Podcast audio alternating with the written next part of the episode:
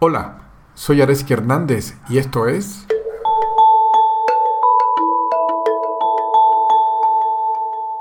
Hablando sobre el yoga con Eleonora Garossi. Bienvenidas y bienvenidos todos a este espacio y hoy estoy con de manteles blancos en el sentido de que he invitado eh, a Eleonora Garossi, quien es una maestra eh, de yoga muy reconocida, y que físicamente vive al sur de la Ciudad de México. Bienvenida, Eleonora, a este espacio. Estoy muy contento de que estés acá. Hola, hola, buenos días, Areski. Muchas gracias a ti por la invitación. También me da mucho gusto estar aquí.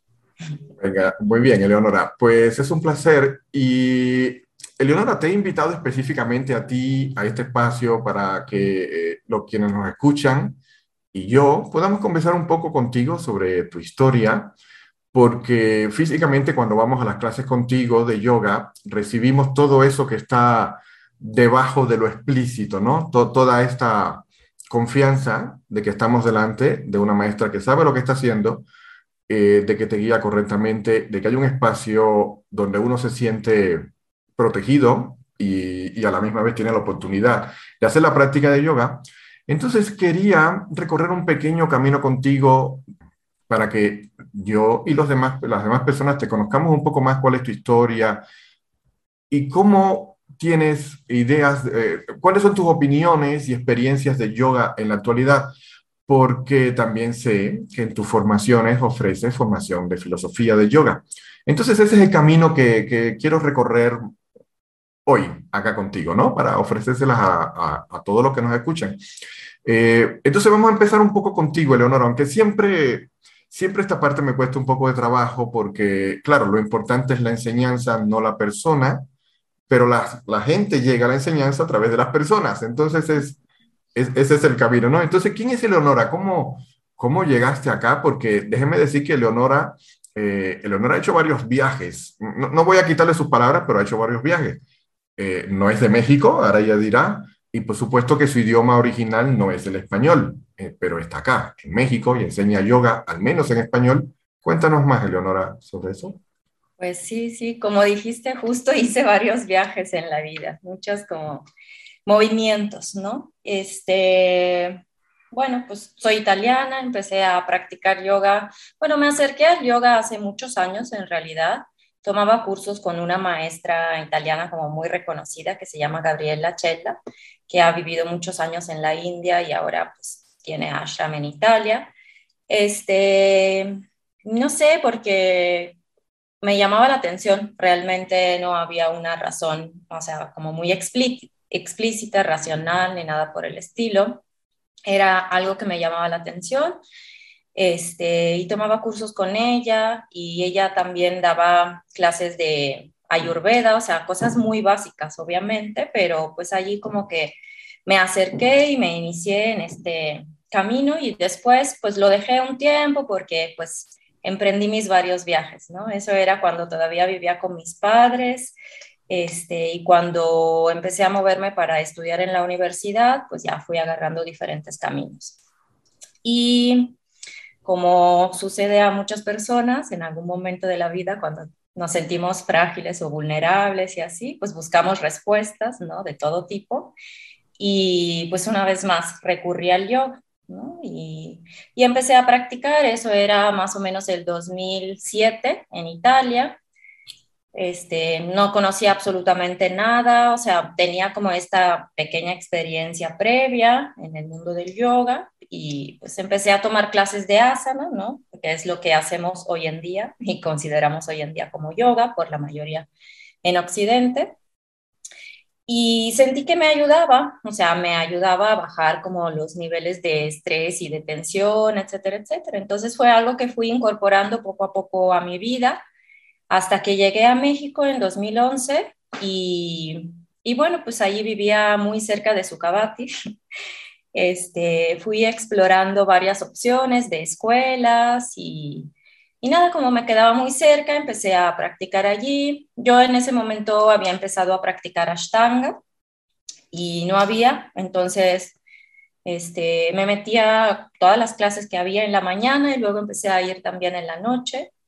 y poco a poco me fui como acercando más al, pues al mundo del yoga, ¿no? Yo vengo de un contexto académico, soy socióloga, llegué a México para trabajar en la UNAM con una beca para hacer un trabajo de investigación y poco a poco pues fui dejando la academia y me fui dedicando al yoga.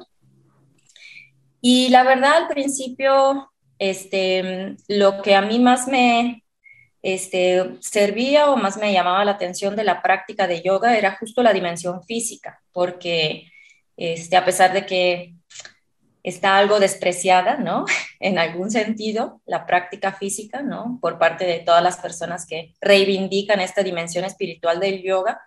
Este en realidad fue lo que a mí me, me atrapó, porque viniendo de un trabajo, de una experiencia de vida como muy intelectual y muy desconectada del cuerpo, a pesar de que trabajaba temas que tenían que ver con el cuerpo, este, pues para mí fue una experiencia muy significativa de empezar a sentir que también soy un cuerpo, que tengo un cuerpo que se mueve, que tiene sensaciones, que se puede este, transformar, modificar, abrir, este, que respira. Y todo eso fue muy interesante para mí. Entonces, mi acercamiento al yoga fue por el movimiento, ¿no? Y justo recuerdo que al principio tenía como esa especie de rechazo de lo que era toda la parte filosófica, porque siempre he sido como tendencialmente agnóstica o atea, fluctuando entre esas dos posturas, entonces como que no me interesaba mucho la dimensión espiritual de la práctica, ¿no? Y, la, la, parte física me, pues sí me sirvió bastante, ¿no? Este, la parte física no solo en el sentido del movimiento, sino como un espacio donde este, a través del movimiento generar cierta tranquilidad también mental, ¿no? O sea, cierto, sí, como reconexión con una parte este, menos racional de nosotros, ¿no? Que nos constituye y que permitiera pues un poquito contener los torbellinos de la mente, ¿no? Yo estaba acostumbrada a trabajar con la mente, entonces esa, pues, ese encuentro con mi cuerpo fue pues muy revelador para mí. Este, y solo sucesivamente, este, pues sí empecé a interesarme de la parte filosófica, ¿no? O sea, porque, bueno, cuando empecé a dar clases de yoga, pues daba clase de asana, pero llega un punto en que obviamente, o sea, mi parte, bueno, toda mi experiencia previa, ¿no? Esa, no sé, actitud de hacerse preguntas, pues una vez más vuelve a surgir, ¿no? Y entonces empiezo a preguntarme qué es lo que estoy haciendo, ¿no? ¿De dónde viene este yoga? Empiezo a ver como cosas que este, no son muy coherentes en los discursos de muchos maestros con los que tomo clases, entonces pues surgen preguntas, cuestionamientos, actitudes críticas y entonces pues ahí empiezo a, este, pues sí, acercarme un poquito más a la que es la historia y la filosofía del yoga para pues entender realmente qué estoy haciendo, ¿no? O sea, y compartirlo desde un lugar un poquito más este, fundamentado y coherente con, con pues, las personas con las que comparto las clases y las prácticas. Uh, lo que has dicho me, a mí me lleva a un estado de quietud porque veo de alguna manera un espejo. O sea, hay, una historia en mí parecida a, o coincide, tiene sus, similitudes en muchas de las cosas que, que, has dicho, ¿no? Pero tengo que salir de ese estado para poder seguir conversando en esta conversación. Pero has, dicho varios puntos que, que fui anotando, son interesantes. Pero lo primero que quiero decir es, noto este, este camino sutil donde vienes de un mundo racional, académico, pero hay algo subjetivo que te mueve eh, y que no está claro, no, no está claramente definido, ¿no? Y esa es una experiencia que tenemos muchos, de que, que yo también he tenido, que aunque estoy en el mundo académico, llega un momento que sentimos esa constante vivir en la mente como un, como un freno, como, como un freno en el sentido de sufrimiento, de dolor, de vacío, de que falta algo, de que no se completa, como que estoy en un carrusel dando vueltas y cuando trato de entender algo, entonces surgen dudas en otro y cuando voy al otro surgen dudas en otro. lo cual es una señal de que hay algo más profundo a resolver. Y ese profundo es lo que a ti te movió a empezar en el yoga. Y bueno, mencionaste Ashtanga, mencionaste Yoga Asana y mencionaste algo muy interesante para mí. Y es que tu acercamiento a esta búsqueda personal es a través del cuerpo, que es rechazada en algunas áreas de filosofía eh, o que solo se concentran en la filosofía y que a la misma vez encuentras contradicciones, ¿no? Pero para, para ir siguiendo este camino, mm, también mencionaste a Sukhavati y solo quiero ahorita hacer un paréntesis rápido de que Sukhavati Yoga es un centro en el sur de la Ciudad de México donde Eleonora tiene mucha presencia, alumnas, alumnos, y se dan clases ahí presenciales y en línea, ¿no? Después pondremos un enlace a, al centro Sukhavati en esta charla. Pero en, en esto que estás hablando, Eleonora, en este camino tuyo del yoga, de expresarte y descubrirte a través del cuerpo y después regresar a la filosofía como una manera de completarse, como una manera de, ya no estar dividido entre lo que rechazo de la filosofía, etc. Cuéntanos, ¿qué, ¿qué has descubierto? ¿Cómo ha ido cambiando el yoga porque yo tengo mis ideas y también he ido escuchando de que hoy en día hay algo como un New Age, por decirlo de una palabra sin rechazo, solo para indicar un poco, y, quiero caminar en esa dirección de cuál es, qué ha pasado con el yoga original, qué hay yoga hoy, cómo ha cambiado en ese sentido, qué, qué nos pudieras decir tú en esa dirección. Uy, pues muchas cosas, creo, o sea, no sé, o sea, son muchas cosas en las que hay que reflexionar con esta pregunta, ¿no? Bueno, en primer lugar, tú mencionas eso de este, el sujeto dividido, ¿no? Este, y bueno, sí, según la filosofía del yoga, ¿no? En general, bueno, con este acercamiento un poco de la cultura espiritual de la India, pues existe esa idea de que podemos, pues, ir más allá de nuestro ser un sujeto dividido, ¿no? O sea, que es un tema también, un concepto que también se usa, por ejemplo, en psicoanálisis, que es mi otra área de interés. Este, yo no sé, acerca de eso es algo en lo que me estoy todavía preguntando, ¿no? Yo no sé este, si efectivamente como seres humanos encarnados tenemos la posibilidad de este, ir más allá de lo que es nuestra falta constitutiva, ¿no? O sea, que justo es nuestra mortalidad, nuestra, o sea, estado perecedor de alguna forma, ¿no? Y es justo ese sufrimiento, pues, que nos atañe como seres humanos mortales, este, y que un poco ciertas este, filosofías y escuelas de yoga, o sea, proponen poder superar. Yo no tengo respuesta acerca de eso, ¿no? Es uno de esos grandes interrogantes filosóficos sobre la existencia humana, entonces, no sé, o sea, esa es como la premisa, ¿no?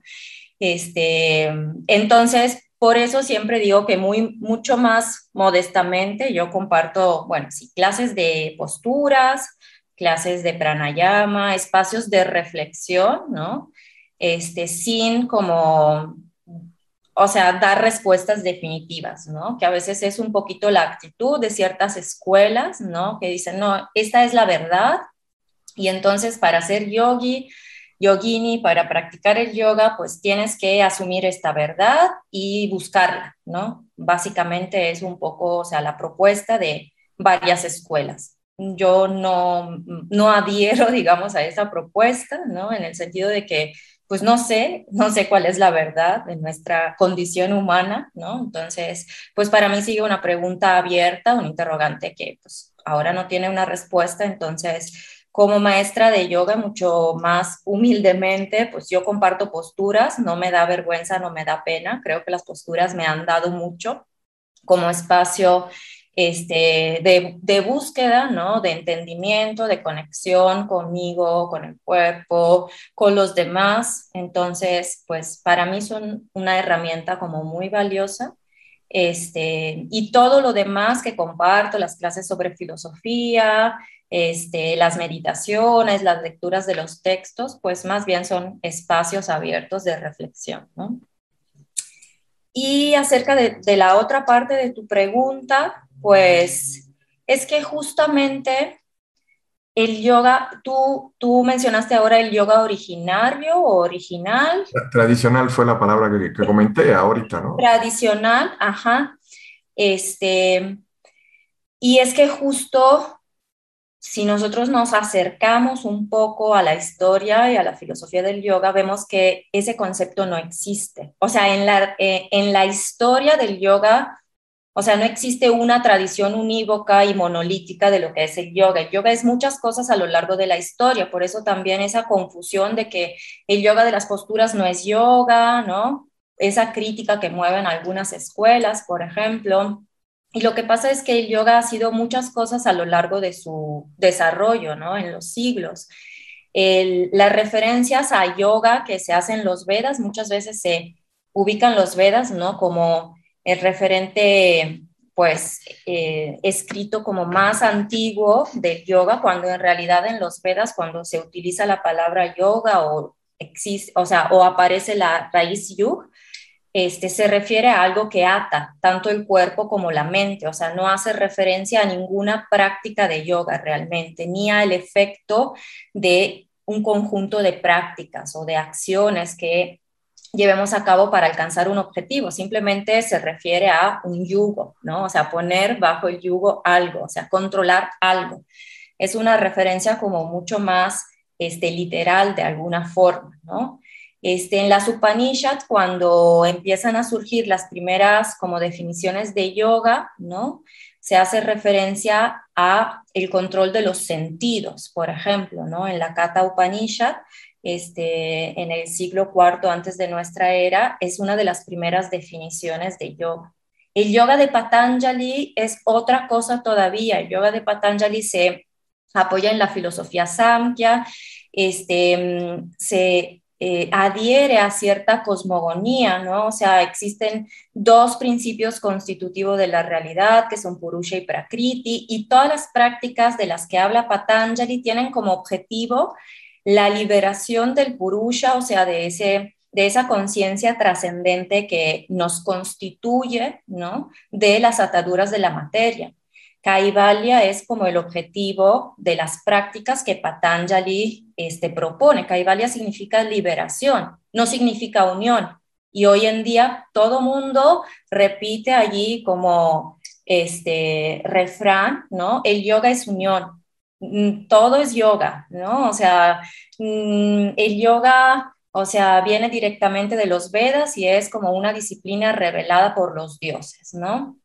Me parecen como en, este, acercamientos muy simplistas, ¿no? Este, que van este, borrando toda la complejidad pues histórica y filosófica, ¿no? De, de, lo que son los varios yogas a lo largo de la historia. Y el hecho de que haya tanta multiplicidad este, y variedad no quita, no resta este, la, este, el, el, valor que puede aportar esta disciplina en la forma en la que sea que practiquemos eso, en la que a cada uno le funciona para la vida de, de nosotros, inclusive en Occidente hoy en día, ¿no? O sea, a lo que voy es que se tiende, sobre todo desde el movimiento de la New Age, a hacer como simplificaciones como muy tajantes, ¿no? De universos que son muy complejos.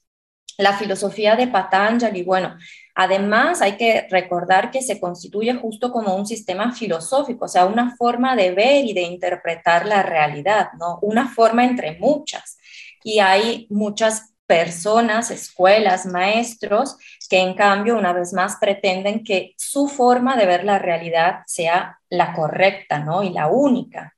Y eso me parece totalmente antiyógico, por ejemplo, ¿no? O sea, porque es como muy este, agresivo, ¿no? O sea, va un poco en contra de ahimsa, esa idea de la no violencia de la que hablamos mucho en la práctica de yoga, además de ser muy dogmático, ¿no? Entonces, bueno, el yoga es muchas cosas, ¿no? Y me parece, me parece como muy enriquecedor reconocer eso. El yoga en, etapa medieval, o sea, sufre otro giro importante, ¿no? Con este, el surgimiento del tantrismo, ¿no? Y todas las prácticas que tienen que ver con este, mover las energías adentro del cuerpo, ¿no? Todo lo que es el hatha yoga de derivación medieval, este, con influencias tántrica, hay allí un giro muy importante en relación a lo que es el yoga de Patanjali, por ejemplo, ¿no? En el yoga de Patanjali lo que se propone son prácticas de meditación, básicamente. Cuando Patanjali habla de asana, asana es un asiento cómodo para poder llegar a la experiencia finalmente de samadhi, ¿no? O sea, del yoga interno, dharana, dhyana y samadhi, o sea, concentración, meditación y contemplación. Asana no son los movimientos, no es trikonasana, no son las posturas a las que estamos acostumbradas a pensar nosotros hoy en día cuando hablamos de asana, ¿no? Este, y allí la idea es, este, de alguna forma, trascender, bueno, trascender el cuerpo, el cuerpo y la mente son expresión de, una, este, de uno de estos principios ontológicos que constituyen la realidad para el Samkhya Yoga. Y la idea es este, justamente retirar los sentidos, calmar las fluctuaciones de la mente para trascender este, todo eso que es materia, tanto burda como sutil, y que nos atrapa a una realidad que es una realidad ficticia para el yoga y nos impide reconocer nuestra verdadera naturaleza, que es como una conciencia trascendente, ¿no? O sea, que en algunas otras escuelas se llama Atman, por ejemplo. Este, para el yoga medieval, en cambio, o sea, el acercamiento es muy diferente, ¿no? Porque el cuerpo se vuelve el espacio para llevar a cabo ciertas prácticas rituales, de alguna forma, que mueven las energías y que nos permiten volver a conectar con esa este, conciencia, digamos, trascendente que tiene una dimensión universal, pero que tiene también una dimensión individual, ¿no? O sea, Brahman y Atman. Este, entonces hay un acercamiento totalmente diferente, por eso con el Hatha Yoga medieval empiezan a surgir ya algunas posturas de yoga, aunque son muy diferentes de las posturas vaya, algunas son posturas que seguimos practicando, pero esas posturas se practican para mover las energías internas del cuerpo. Por eso en realidad este, son como muchas posturas que aplican mudras y bandas, o sea, cierres y candados energéticos, porque el objetivo de esas posturas de mover el cuerpo de cierta forma tiene como objetivo este, mover este, bueno, las energías, ¿no? O sea, para despertar kundalini, que es la vía para poder este, alcanzar esa unión, allí sí, en ese contexto, del Hatha Yoga, es la unión entre el Atman, el alma individual, y el, Brahman, que es el alma universal, ¿no? Entonces es completamente diferente. Y luego hay otro giro muy importante que, pues, afecta la historia del yoga, ¿no? A finales del, bueno, a finales del siglo XX, este, finales del siglo XIX, de 1800, principio del siglo XX, este, cuando en realidad con la colonización de la India, este, pues el yoga se vuelve otra cosa, ¿no? Este, hay como esta, no sé, práctica de querer este, atribuir las asanas, ¿no? Algunos maestros sostienen, y algunos maestros también renombrados, ¿no? Sostienen que el saludo al sol este, está descrito en los Vedas, ¿no? En algunos signos de Rig Veda. En realidad, pues los historiadores, o sea, han este, como identificado que lo que, bueno, está en los Vedas son descripciones de rituales al dios Sol, ¿no? O sea, toda la práctica de los Vedas en realidad describe rituales para conectar con la divinidad, ¿no? Entonces, no es que existía Urva Hastasana, Uttanasana, Surya Namaskara, o sea, las posturas que componen los saludos al sol.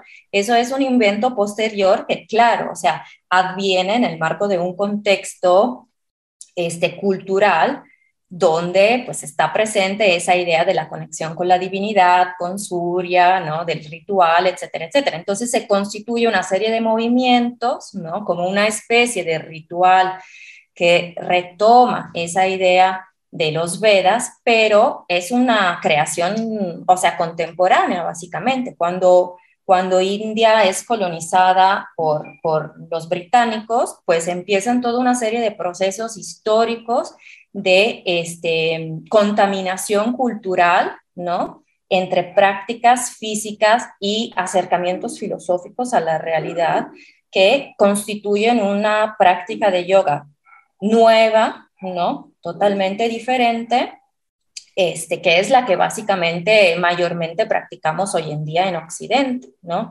Hay un autor que se llama Mark Singleton que tiene un texto que se llama El cuerpo del yoga, donde él dice que el yoga contemporáneo, bueno, que llama yoga transnacional o yoga postural, este, es un homónimo, ¿no? O sea, en el sentido de que se llama yoga, pero realmente, pues es un producto de la modernidad, ¿no? O sea, y tiene que ver con una serie de eventos históricos, este, procesos este, sí, de, de, sincretización, digamos, cultural entre Oriente y Occidente, este, no casualmente las posturas adquieren un papel tan central en esa etapa porque pues se inserta en un este, movimiento internacional, mundial de, o sea, de revaloración, digamos, de las prácticas físicas, ¿no? Son los años en que resurgen las Olimpiadas, este, son los años, bueno, de la eugenesia también, ¿no? O sea, a veces yo he escuchado discursos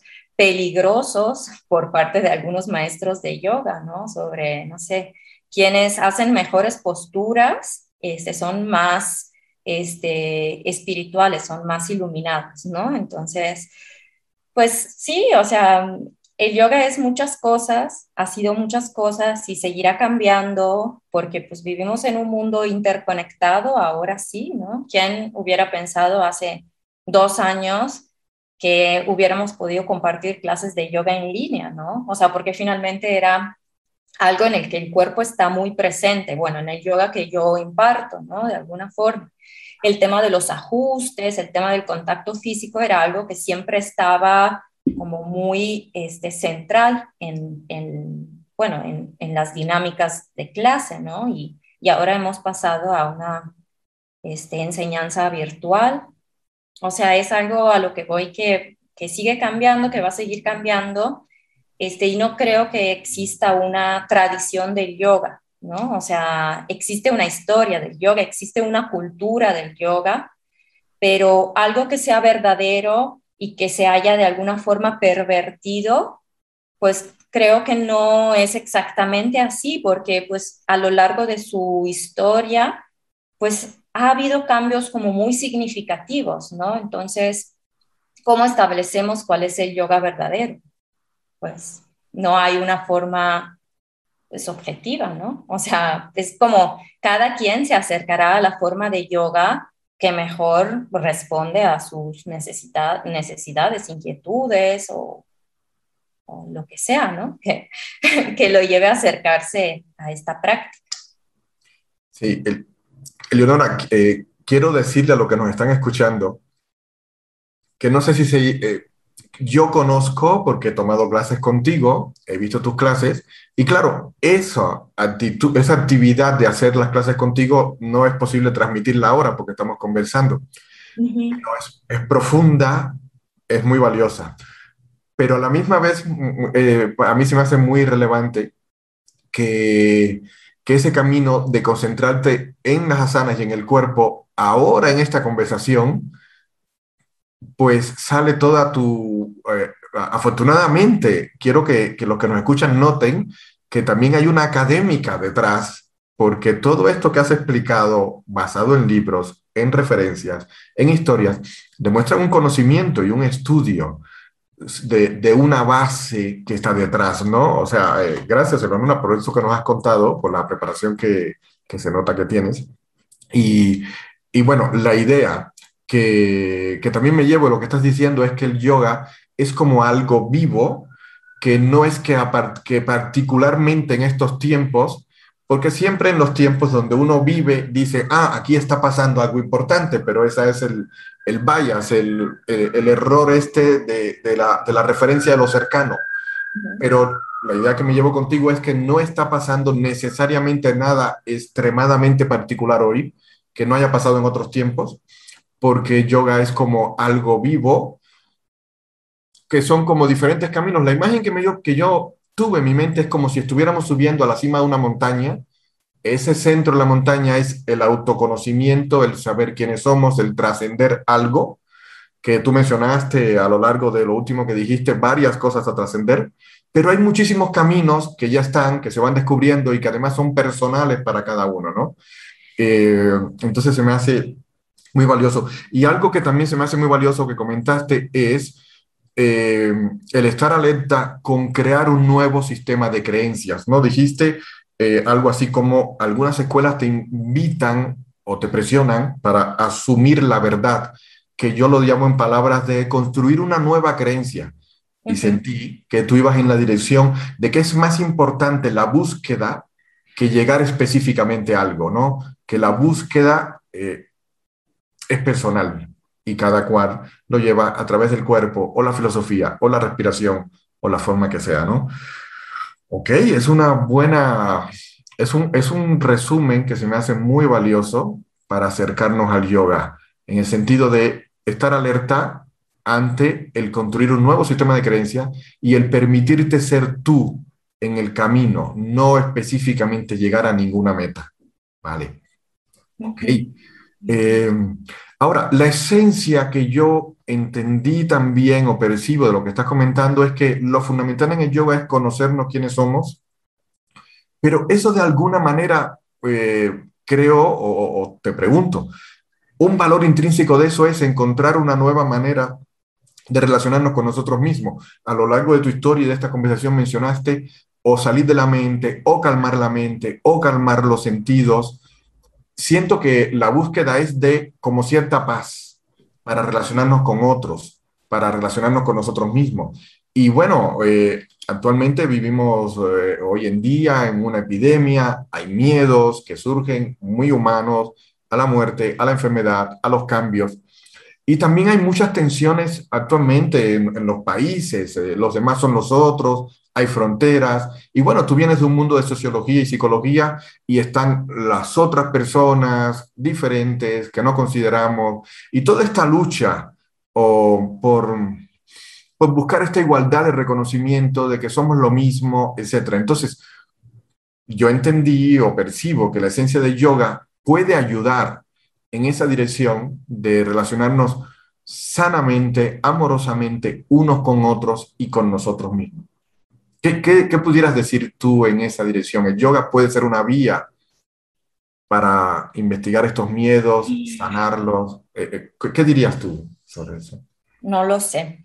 Este, no lo sé, en el sentido de que para mí el yoga pues es una práctica muy valiosa para justamente como lo mencioné, este, conectar con el cuerpo de alguna forma, o sea, y calmar la mente. ¿No? Calmar la mente en el sentido de que a veces, justamente como, como se dice en ciertos textos del yoga, nosotros nos identificamos con el torbellino de los pensamientos, ¿no? Y la mente es por su naturaleza como extrovertida, siempre en movimiento, siempre creando mundos, ¿no? Creando miedos, creando cosas, ¿no?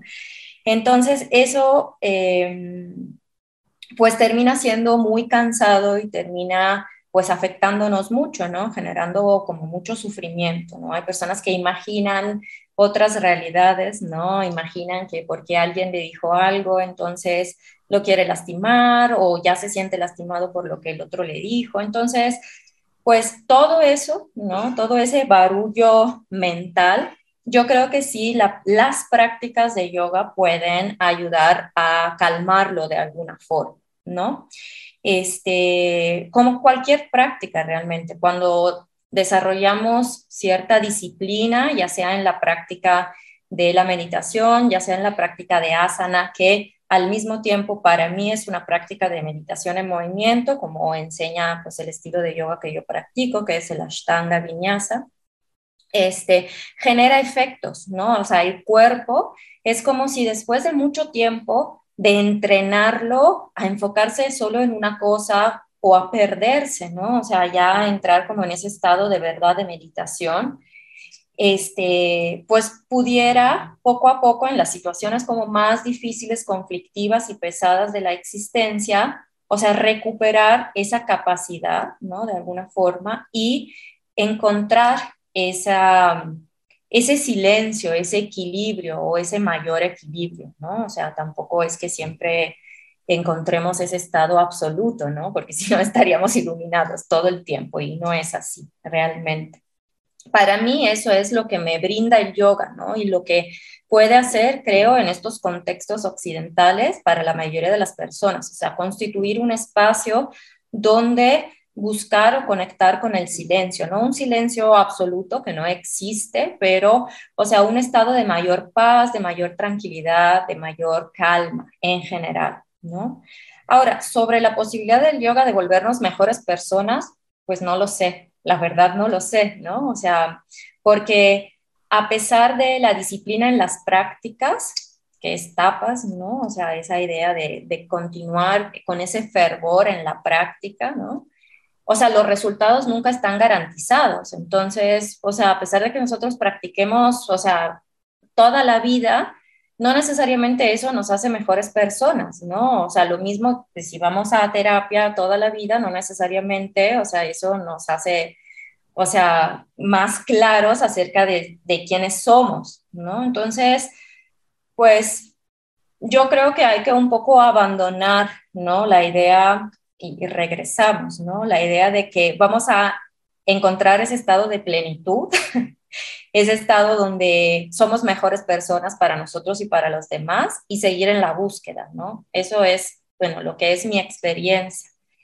Este, porque no sé si podamos alcanzar en este plano de seres mortales, ¿no? O sea, yo repito, yo no lo sé, si podamos alcanzar ese estado de plenitud absoluta donde pues no hay falta en nuestro ser, ¿no? O sea, desde, por ejemplo, otras perspectiva sobre lo humano, pues eso es un imposible, por ejemplo, ¿no? O sea, no vamos nunca a llenar la falta que nos constituye de alguna forma, ¿no? Entonces, yo no lo sé, la verdad no lo sé, tal vez no me he iluminado en esta vida, este, pero definitivamente sé que el yoga, o sea, sí me ha aportado mucho, ¿no? En términos de claridad, de, este, de calma, este, de capacidad de enfrentar desde una perspectiva un poco diferente, tampoco se trata de una transformación radical del ser, ¿no? O sea, desde una perspectiva que es, o sea, más amigable conmigo, o sea, enfrentar ciertas situaciones, problemas o eventos de la vida que pueden ser como bastante este, desgarradores, ¿no? De alguna forma. Entonces, sí, yo he, bueno, yo he tenido como esa experiencia y es lo que me gusta pues, compartir, ¿no? O sea, sí, no, yo no, no soy como de esas maestras que hablan de la iluminación y de que este, el yoga va a solucionar todos nuestros problemas, ¿no? Creo que sí hay que estar muy cuidadosos y advertidos de que, pues el yoga es una herramienta para mí, repito, o sea, sí sé que hay personas que este, se reconocen totalmente con ciertas enseñanzas y pero me parece que una vez más se vuelve allí como una especie de credo, una especie de religión, una especie de dogma, ¿no? No es como mi acercamiento. Creo que es una herramienta muy valiosa, tanto en términos de, este, no sé, bienestar físico, emocional, este, psíquico de alguna forma, ¿no? Pero no sustituye otro tipo de, este, terapias, ¿no? Psicológicas o físicas, ¿no? O sea, porque luego existe ese mito muy peligroso de que haces yoga y no te enfermas y vas a ser un ser absolutamente equilibrado psicológicamente, ¿no? Entonces llegamos a estos extremos que la gente, o sea, no va al médico porque practica yoga, ¿no? O, en momentos de fuerte crisis no acude a otro tipo de este, terapias, ¿no? Porque pues el yoga lo resuelve todo. Y eso me parece sumamente peligroso, muy ingenuo y culpable por parte de los maestros y las escuelas que un poco sostienen estas posturas, porque sí, en este variegado mundo del yoga, ¿no? Este, hay un poquito de todo, ¿no? O sea, para bien y para mal, ¿no? Porque hay mucha gente que ingenuamente, o sea, justo con ese afán de hacer el bien para el otro, se pone en el lugar de, o sea, el yoga y yo te resuelvo todos los problemas, ¿no? Y eso sí me parece este, cuestionable, peligroso. Este.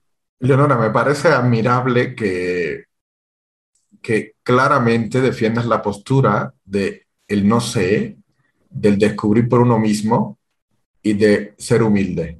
Eh, se me hace muy, muy valioso. O sea, no, no... Estás hablando de tu experiencia y desde un lugar de lo que ha significado para ti sin añadirle ninguna capa de retoque ni de ponerlo bonito de lo que es el yoga. Y creo que eso tiene mucha importancia para los que nos están escuchando, ¿ok? Y, específicamente cómo, cómo lo abordas tú el yoga desde ese lugar. Entonces, varias veces, para como ir terminando, varias veces has mencionado específicamente Ashtanga, Ashtanga Viñasa. Cuéntanos eh, específicamente tu camino este, para llegar a este autoconocimiento en el sentido que tú lo has descrito aquí hoy. Eh, ¿Qué es Astanga Viñasa? ¿Dónde lo impartes? ¿Dónde te pueden encontrar los que quieran seguir trabajando contigo? Sí, pues es un estilo de yoga muy nuevo en realidad, que ha sido creado por Patavi Joyce, que es alumno directo de Krishnamacharya, digamos, el que se reconoce como el padre del yoga contemporáneo, ¿no? Del yoga postural, que en la mayoría de los casos, bueno, pues asociamos a la idea de yoga hoy en día, ¿no? O sea, yoga como asana, como postura. Es un yoga muy físico, es una práctica muy física, pero este, su gran valor, que yo no he encontrado en otras prácticas de asana, es este, la centralidad de la respiración. También se dice que la Ashtanga Vinyasa es el yoga de la respiración, ¿no? Y esa es una de las grandes, este, grandes regalos que a mí me ha dado el yoga, ¿no? Aprender a respirar. O sea, justamente cuando estamos ansiosas y ansiosos, la respiración se acelera mucho y poder este, entrenar el cuerpo a respirar de una manera más calmada en situaciones de mucho estrés o muy demandantes, para mí ha sido una herramienta muy, muy valiosa. Y lo que hacemos en la práctica de Ashtanga Vinyasa Yoga es básicamente eso, respiramos haciendo posturas a veces muy demandantes con series este, muy intensas, ¿no? Y una de las ideas que, que, está, digamos, atrás de ese acercamiento es justo eso, ir a entrenar el cuerpo y la mente a mantenerse enfocada eh, y enfocados este, en la respiración, buscando un estado de quietud a pesar de todo lo complicado y difícil que nos está atravesando en, en cierto momento, ¿no? Y entonces la práctica de Ashtanga, bueno, pues se practican series de posturas que siempre son las mismas, este, pero hay diferentes series y son secuencias físicamente demandantes, eso sí, pero para mí ha sido un como entrenamiento este, muy efectivo, muy bonito, muy enriquecedor para trabajar con la respiración, que finalmente pues el prana, ¿no? O sea, el, el aliento vital es lo que nos mantiene aquí ahora en este momento hablando este, entonces me parece una forma de alimentar la vida, ¿no? Este, y de aprender a estar en la vida de una manera pues más, este, más tranquila, más calmada realmente. Lo que hacemos es, o sea, respirar, respirar, respirar, tratar de alargar las respiraciones a lo largo de estas prácticas este, dinámicas y fluidas, ¿no? Con la intención de, de poder este, llevar esa misma experiencia de poder respirar más profundamente frente a las dificultades en el día a día, ¿no? Entonces, pues ese es un poquito para mí la esencia de esta práctica, que justamente es como el yoga de la respiración y una meditación en movimiento, porque finalmente la meditación también a eso nos lleva. Vale. ¿Y, dónde se te puede encontrar? Para pues doy clases en, en Sukhavati Yoga, este, tanto en línea como presenciales. También tengo este, laboratorios y clases grabadas. Este, si me quieren contactar, este, allí pueden contactar directamente conmigo de profundización de asanas, de Ashtanga de primera y de la segunda serie. Y últimamente, como uno de mis intereses también es el tema del cuerpo físico, ¿no? O sea, y cómo movemos el cuerpo en esta práctica de asanas, pues sí me he estado acercando como a este, un entendimiento más de la anatomía y biomecánica de las posturas ¿no? Porque pues finalmente como trabajamos el cuerpo físico, también creo que es importante saber cómo moverlo de una manera saludable, ¿no? Sin lastimarnos. Entonces tengo una serie de laboratorios de acercamiento a varios grupos de posturas, este, desde un punto de vista pues, del movimiento biomecánico, ¿no? Para ir como preparando el cuerpo de manera progresiva para entrar a, a las posturas sin lastimarnos y de manera saludable. Perfecto, Leonora. Pues nada, si tú nos estás escuchando y estás interesada o interesado en trabajar con Eleonora, pues donde quiera que estés escuchando este, este audio, pues vea la descripción y ahí encontrarás enlaces a cómo contactar a Eleonora para que puedas ir con ella y profundizar en estos temas de Astanga Viñasa, yoga de la respiración, etcétera, etcétera. Eh, personalmente puedo decir que he trabajado con Eleonora y claro que la recomiendo y, y, este audio que has escuchado hoy pues es una prueba de ello. Eleonora, muchísimas gracias. Muchísimas gracias por estar en este espacio hoy y compartir esta sabiduría, esta experiencia tuya y esta idea de, de que se yoga hoy. Pues muchísimas gracias a ti, Areski, por la invitación y muchas gracias por este espacio y la conversación. Ha sido muy este, amigable, muy a gusto la conversación. Venga, pues, pues yo, yo, siempre termino diciendo que nuestros caminos se vuelvan a encontrar y bueno, pues en esta vida, pues hasta la próxima. Hasta la próxima. Bye bye. Bye. Y hasta aquí este episodio. Nos encontramos en el siguiente.